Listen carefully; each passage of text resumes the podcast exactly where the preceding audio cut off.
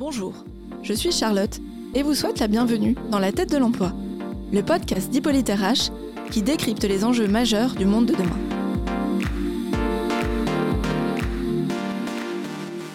De plus en plus d'entreprises à travers le monde déplorent l'incapacité à trouver les talents dont elles ont besoin. Le marché du travail se durcit, les recruteurs doivent faire preuve d'imagination pour attirer leurs futurs talents. Alors ils emploient de nouvelles méthodes et font usage de nouveaux outils numériques. Ces professionnels du recrutement considèrent le recours à ces nouvelles technologies comme une réelle opportunité en ce qu'ils permettent une plus large diffusion et une meilleure accessibilité de l'offre et de la demande. Cependant, avec l'évolution de ces pratiques, se pose la question de la frontière entre vie pro et vie perso, celle de la maîtrise des informations personnelles et l'usage de ces données. C'est pourquoi, avec la team d'Hippolyte RH, nous avons pensé qu'il était intéressant de faire ensemble le point sur ces principes juridiques qui encadrent ces nouvelles méthodes de recrutement. Pour nous éclairer sur ce point, je suis heureuse d'accueillir aujourd'hui Pierre-David Vignol. Bonjour Pierre-David. Bonjour. Merci d'avoir accepté notre invitation. Avec plaisir. Pierre-David, vous êtes euh, avocat pour euh, les cabinets Le Chemin Moderne, euh, situé à Amiens et à Versailles. Vous êtes spécialisé dans le droit des nouvelles technologies, le droit du numérique et de la propriété intellectuelle, mais aussi le droit des sociétés et droit social liés aux questions du numérique. Alors Pierre David, moi il y a une question que je me pose, euh, que je pose souvent au début à mes invités, c'est euh, qu'est-ce qui vous anime au quotidien? J'aimerais savoir en fait ce qui, en ce qui vous concerne, euh, pourquoi vous avez choisi le droit du numérique? Alors moi j'ai un passé très important en matière de données personnelles, d'innovation. J'ai toujours, depuis mes études, j'ai travaillé dans la propriété intellectuelle, dans les données personnelles et dans l'innovation.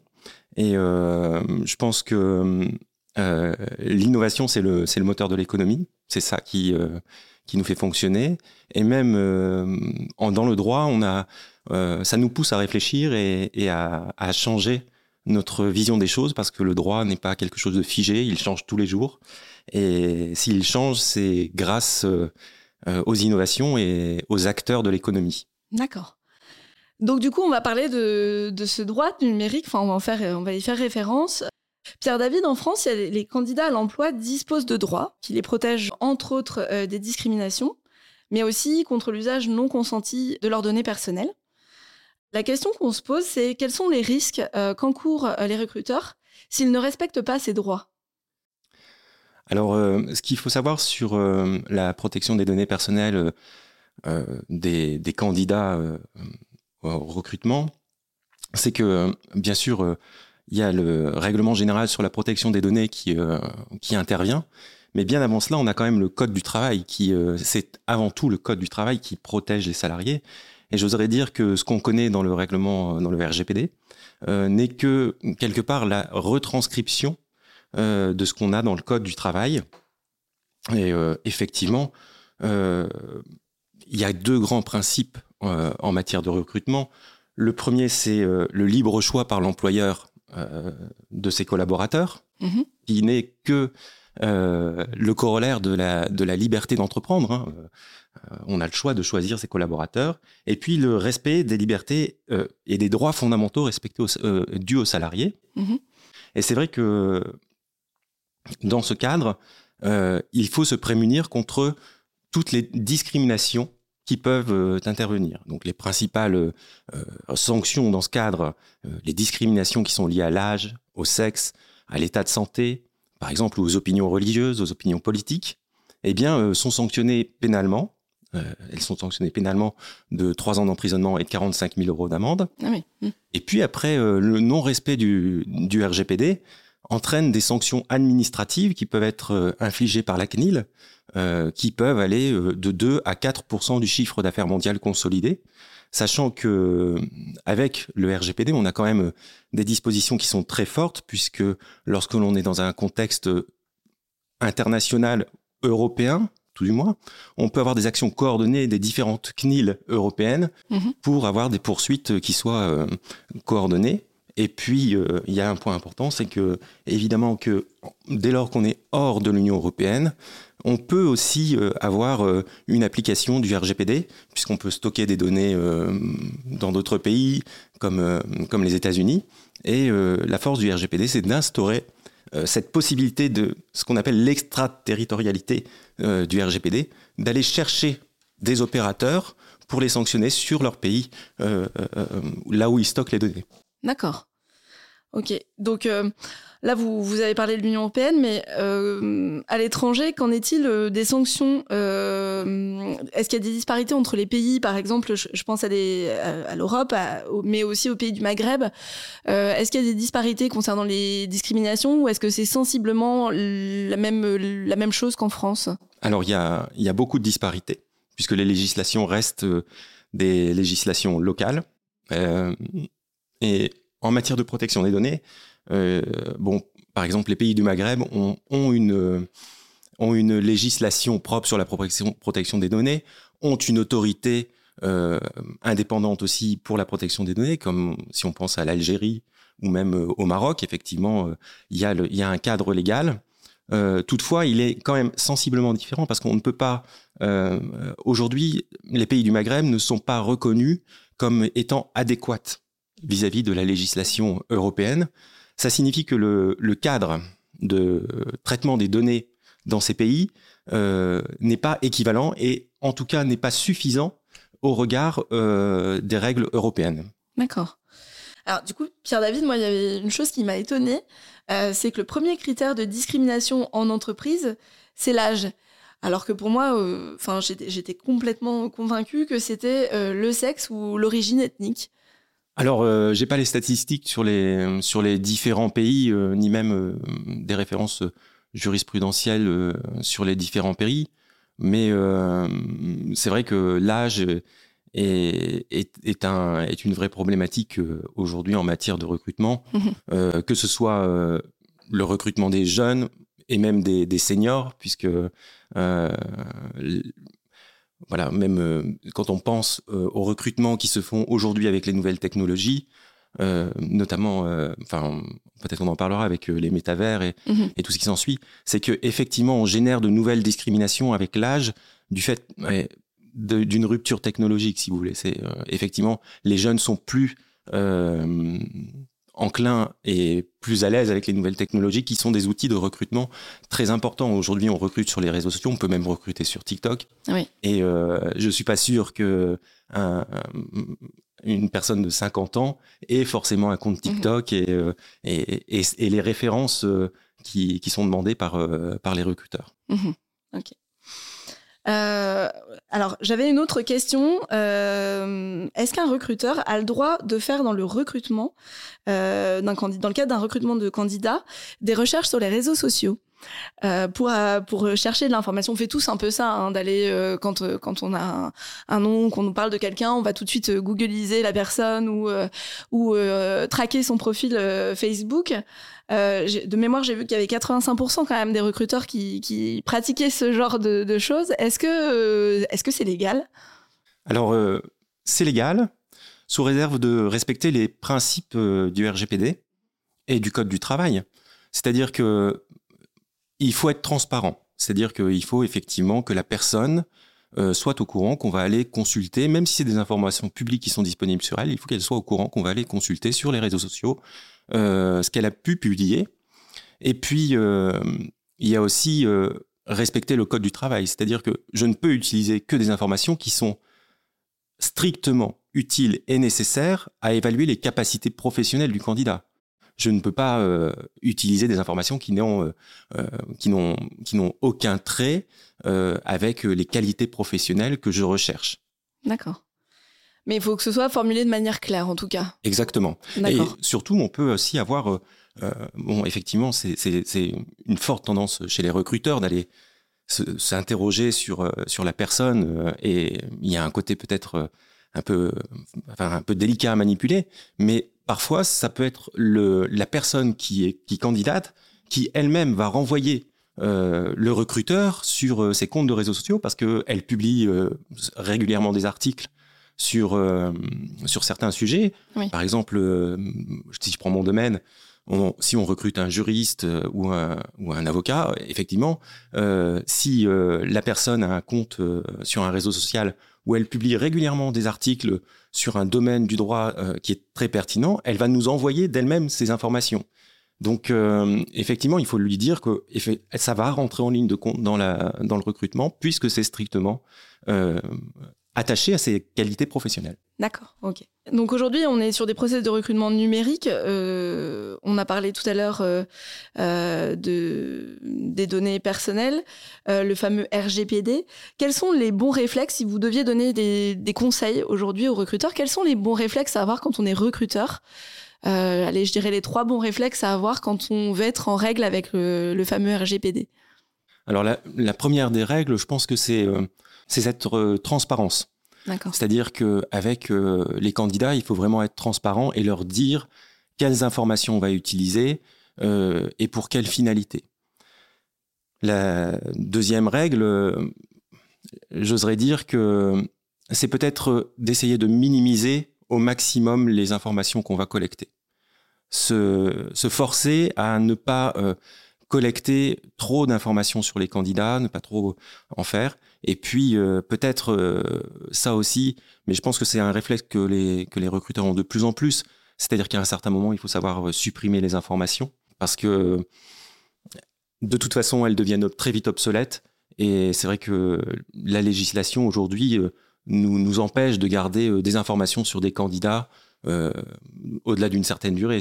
La CNIL préconise deux ans, mais on, s'aperçoit qu'en réalité, euh, les recruteurs euh, ont bien conscience qu'au bout de six mois, un CV ne veut plus nécessairement dire quelque chose, mhm. que beaucoup de choses ont pu se passer. Oui. tout à l'heure, on, évoquait la, démocratisation de ces nouvelles méthodes de recrutement, de l'usage des, outils numériques. si on s'arrête quelques instants maintenant sur l'IA, l'intelligence artificielle, euh, aujourd'hui, en RH, on, a de l'IA un peu partout, des algorithmes partout. On s'en sert pour classer des CV, pour opérer des matchings euh, candidats-recruteurs, euh, pour analyser aussi le comportement des candidats. avec l'usage de ces algorithmes, des discriminations peuvent apparaître par, par, de, par les biais cognitifs, par des mauvaises collectes d'informations. Est-ce que c'est hum, est -ce que ces pratiques, l'usage de ces algorithmes sont aujourd'hui encadrés par le législateur français? Alors, euh, elles sont pas. Il y a, des, règlements européens qui vont intervenir sur l'intelligence artificielle.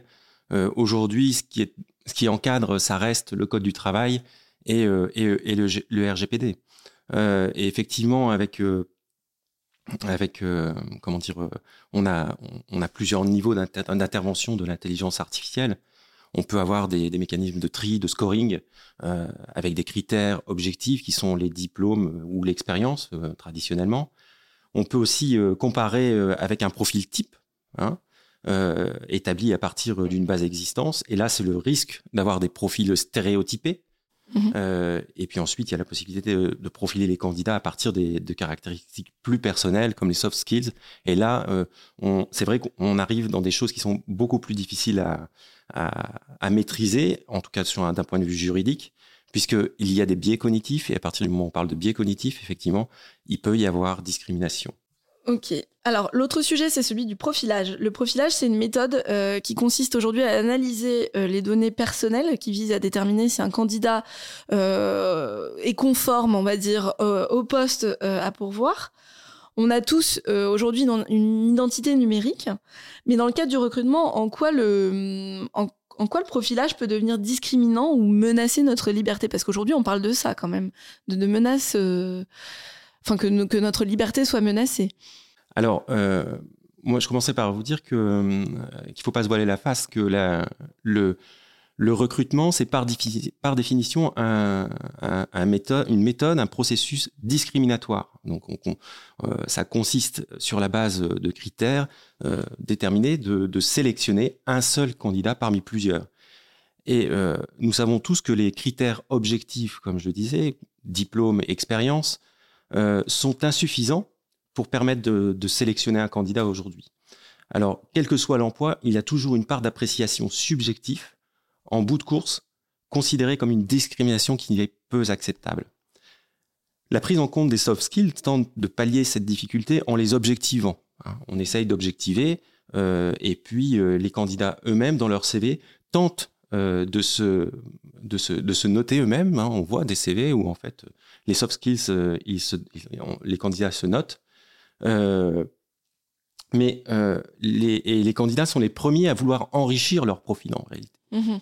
C'est-à-dire qu'ils ne veulent plus simplement donner leur expérience ou leur diplôme, mais ils veulent aussi donner aux recruteurs d'autres informations qui sont beaucoup plus importantes, beaucoup plus personnelles. Et donc, dans ce cadre, c'est vrai qu'on on a la constitution de profils et c'est vrai que le risque, c'est que l'IA peut conduire à des décisions fondées exclusivement sur un traitement complètement automatisé, euh, qui sont en principe interdits par le RGPD, sauf euh, circonstances, euh, sauf à être très encadrés. D'accord. Hein, notamment avec le consentement express de la personne.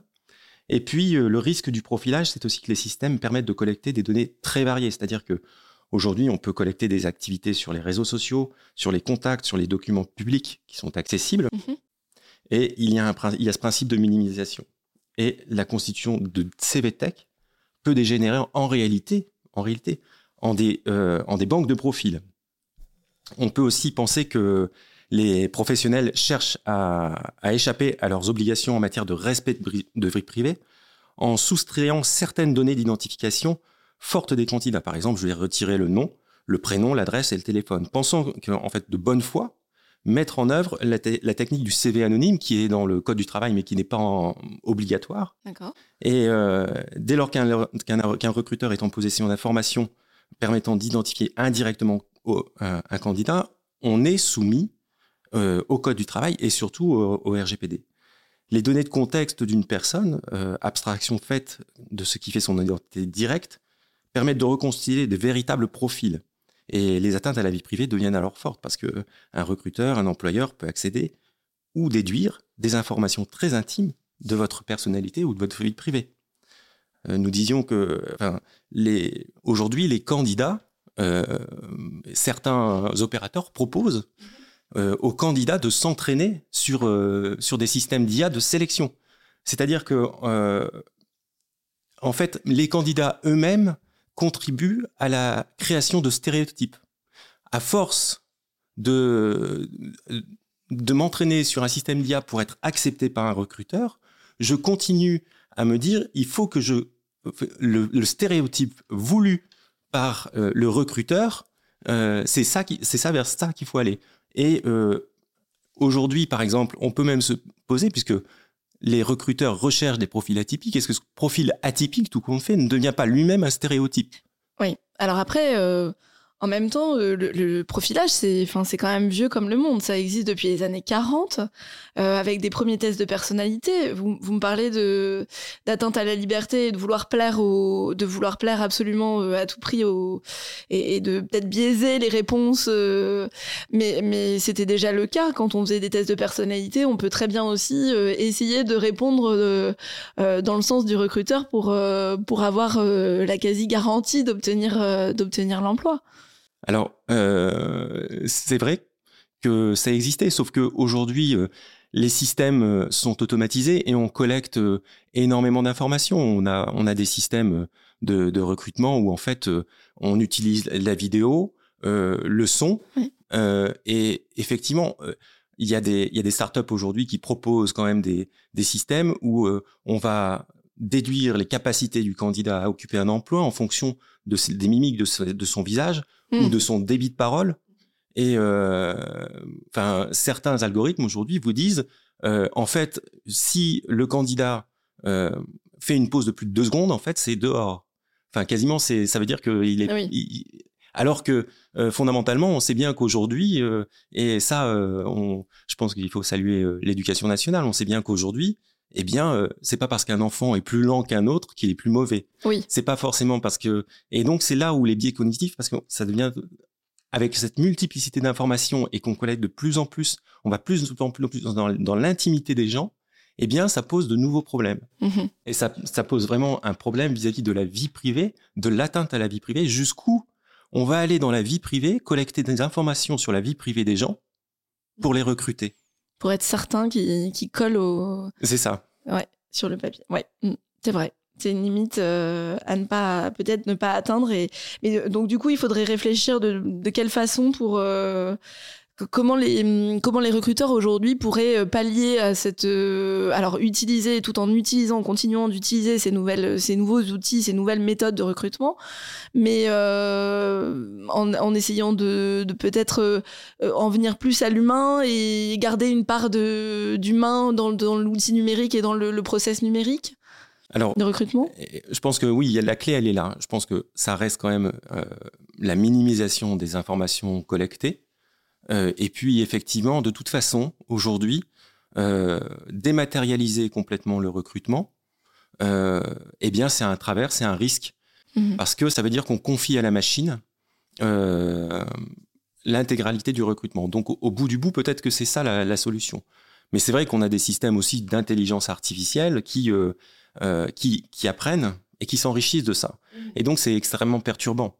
C'est-à-dire que ce qui était une activité très humaine, ça, provient quand même des ressources humaines. Une activité qui était intrinsèquement liée euh, à l'humain, on est en train de la confier à la machine. Donc, euh, il y a aussi quelque chose qu'on ne maîtrise mhm. pas totalement. Et on sait qu'aujourd'hui, il y a des startups qui travaillent euh, sur des, sur des, sur des, sur des systèmes d'intelligence artificielle dans matière, en matière de recrutement. Ils travaillent avec des, avec des scientifiques pour essayer de comprendre, de savoir jusqu'où les méthodes, parce que c'est vrai que par exemple, la psychomorphologie, c'est interdit, mais euh, pourquoi? Parce que c'est pas validé scientifiquement. Donc aujourd'hui, les startups, ce qu'elles cherchent, c'est aussi avoir euh, à travailler avec avec le monde scientifique pour trouver les moyens de confier à la machine, de déléguer à la machine en toute sécurité. Et c'est une opération, je pense, extrêmement complexe. Est-ce qu'il y a déjà des cas de jurisprudence euh, où c'est encore un peu tôt parce qu'on en est aux prémices des utilisations des outils numériques euh, dans les process de recrutement? Est-ce qu'il y a déjà des, voilà, des cas qui ont fait jurisprudence sur ces sujets? Alors, on, en est encore euh, aux prémices sur, mmh. sur ces sujets. on n'a pas, on n'a pas vraiment de recul sur, en jurisprudence. Et là, je pense que ce sera, comme toujours, ce sera ça va être une vraie difficulté parce que euh, la vraie problématique, c'est que euh, les, opérateurs économiques sont dans l'action et sont dans l'innovation. Mm-hmm. Euh, et c'est vrai que lorsque les, affaires de ce type vont, arriver devant les tribunaux, il y a une crainte que moi j'ai, puisque c'est que effectivement c'est de faire comprendre aux magistrats mm-hmm. la façon dont ces outils fonctionnent, mm-hmm et la façon dont les opérateurs ont travaillé pour donner certaines garanties. Donc on va voir très certainement et, un décalage euh, d'appréciation sur ces systèmes innovants qui seront répandus dans l'économie, mais qui mhm. seront euh, totalement inconnus des magistrats. Le métaverse, euh, c'est une, Alors, j'ai envie de dire c'est une notion récente, mais en fait, c'est pas la réalité. Le métaverse, on, en avait déjà les prémices avec euh, des, jeux de réalité augmentée comme euh, le jeu Second Life dans les années 2006-2007. Aujourd'hui, on reparle du métaverse. mais plus dans l'utilisation du métaverse pour, pour différents, dans différents domaines, et notamment celui des, des RH. Euh, des ressources humaines. Donc, euh, on parle ici de dématérialisation du monde du travail. On est, euh, on rentre dans un, un univers, une, un autre univers, une autre dimension du, chez les entreprises. Donc, avec le métaverse, quelles questions les entreprises vont devoir se poser, puisque finalement, il y a un vide juridique oui. là-dessus. Oui, oui. C'est vrai qu'il va falloir encadrer ces mondes parallèles. Alors, sans aller jusqu'à promouvoir un, droit des, métavers euh, qui semble davantage un outil marketing par leurs promoteurs plutôt qu'un outil juridique. Euh, le risque, en fait, on se crée un profil. Et euh, le premier risque, eh c'est qu'effectivement, on se crée des profils avec des caractéristiques mensongères. Oui. On ment.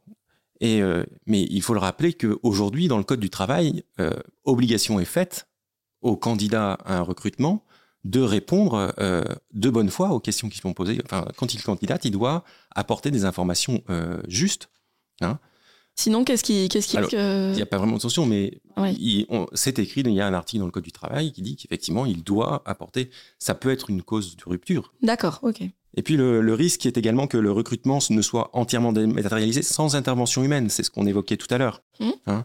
et que les prises de décision, au final, ne soient euh, entièrement dématérialisé Et quelque part, là, ça ne serait même plus se dire je délègue la prise de décision à une intelligence artificielle, mais peut-être que je vais déléguer la, prise de décision à des conditions générales, je ne sais pas, mm-hmm. du, du, du métavers. Oui. Et selon le, l'autre souci, c'est que dans un métavers, on n'a pas de, on n'a pas de frontières en fait. On n'a pas de frontières étatiques. Donc on, on, appelle, on applique quelle législation? Est-ce que le code du travail français va, va s'appliquer euh, au, métavers de Facebook? Mhm. Donc oui, ça va être euh, ça va être compliqué d'établir, c'est ce que vous dites en fait, c'est que ça va être compliqué d'établir euh, des, des, règles juridiques par rapport à ces utilisations de métavers oui, et de toute façon, c'est aujourd'hui, c'est la vraie problématique des données personnelles. C'est-à-dire que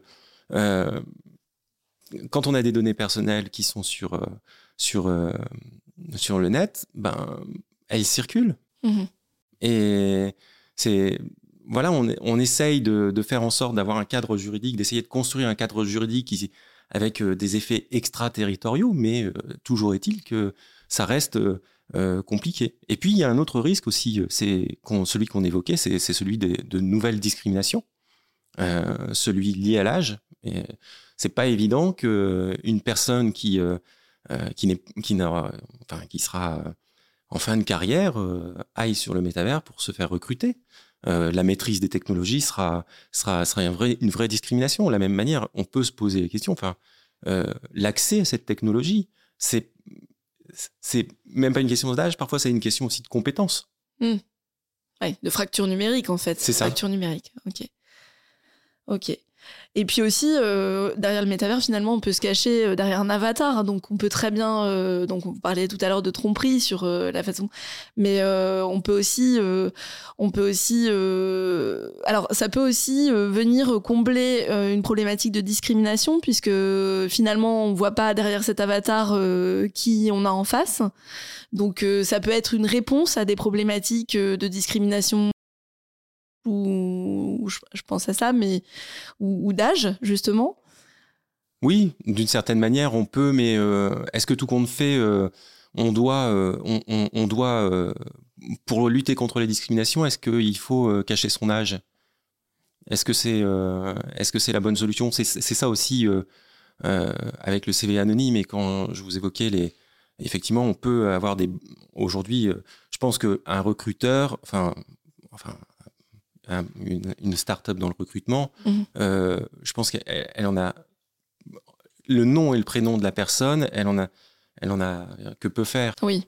C'est pas, on, s'en moque. Ce qui l'intéresse, ouais. Euh, ce qui nous intéresse, c'est d'avoir des profils. Mhm. Mais euh, est-ce que, est-ce que on doit s'affranchir complètement de ce qu'est la personne, de son âge. Alors, ça ne doit pas intervenir dans le recrutement, mais de est-ce que tout le monde fait, on ne doit pas reconnaître aussi la personne, ce qu'elle est, c'est-à-dire euh, euh, son âge, euh, son sexe, ben oui, elle existe comme elle existe. Et, mhm. donc, je, pense que effectivement, peut-être que ça permet de, soustraire certaines discriminations, mais est-ce que tout le monde fait, ce n'est pas simplement rendre tout le monde pareil, quoi On est tous mhm. identiques et, et on, est, on, on, supprime nos identités de ce mhm. qu'on est. Oui. Ce qui est le contraire, en fait, dans, dans, le, dans un recrutement. Exactement. Ça, va contraire d'un recrutement. Alors, Pierre David, euh, j'ai une dernière question. Si un client demain vient vous voir et vous dit voilà, je, veux recruter des talents, euh, voilà, je, suis une société euh, de recrutement ou alors une entreprise et je veux recruter des talents à l'aide d'outils numériques, quel conseil vous lui donneriez à ce, à ce client pour que, quelles recommandations vous, le, vous lui feriez pour pas qu'il soit hors la loi en fait? Alors, la première des choses, c'est s'il fait appel à des outils externes, euh, eh bien, euh, c'est de faire des études d'impact sur la vie privée, conduire une étude d'impact sur la vie privée pour euh, s'assurer que l'outil qu'il va utiliser répond aux exigences du RGPD et, du Code du travail. Donc, ça nécessite effectivement un, travail assez important. ensuite, je pense que il faut, il faut se fixer des limites, il faut bien s'interroger sur ce qu'on va chercher dans l'outil. les données qu'on veut, veut collecter, comment on veut le faire. et puis, par exemple, les outils, les limites, ça va être tout ce qui est liste d'exclusion hein, de candidats, des choses comme ça. Mais je pense que la, vraie conformité, elle passe avant tout par la conduite d'une étude d'impact sur la vie privée. D'accord. L'avenir du, du, droit du travail, pardon, vous le, vous le voyez comment avec ces outils numériques? Euh, La question est, complexe parce qu'elle change euh, tous les jours. Euh, évolue. Je pense que le monde du travail évolue fortement sous plusieurs aspects. Certes, en matière de recrutement, donc là, on a, on a effectivement, comme on disait, une dématérialisation. Mais je pense que le droit du travail lui-même est en train d'exploser les, plus personne ne veut du droit du travail en réalité. Ce qu'on veut, c'est être indépendant, c'est être autonome.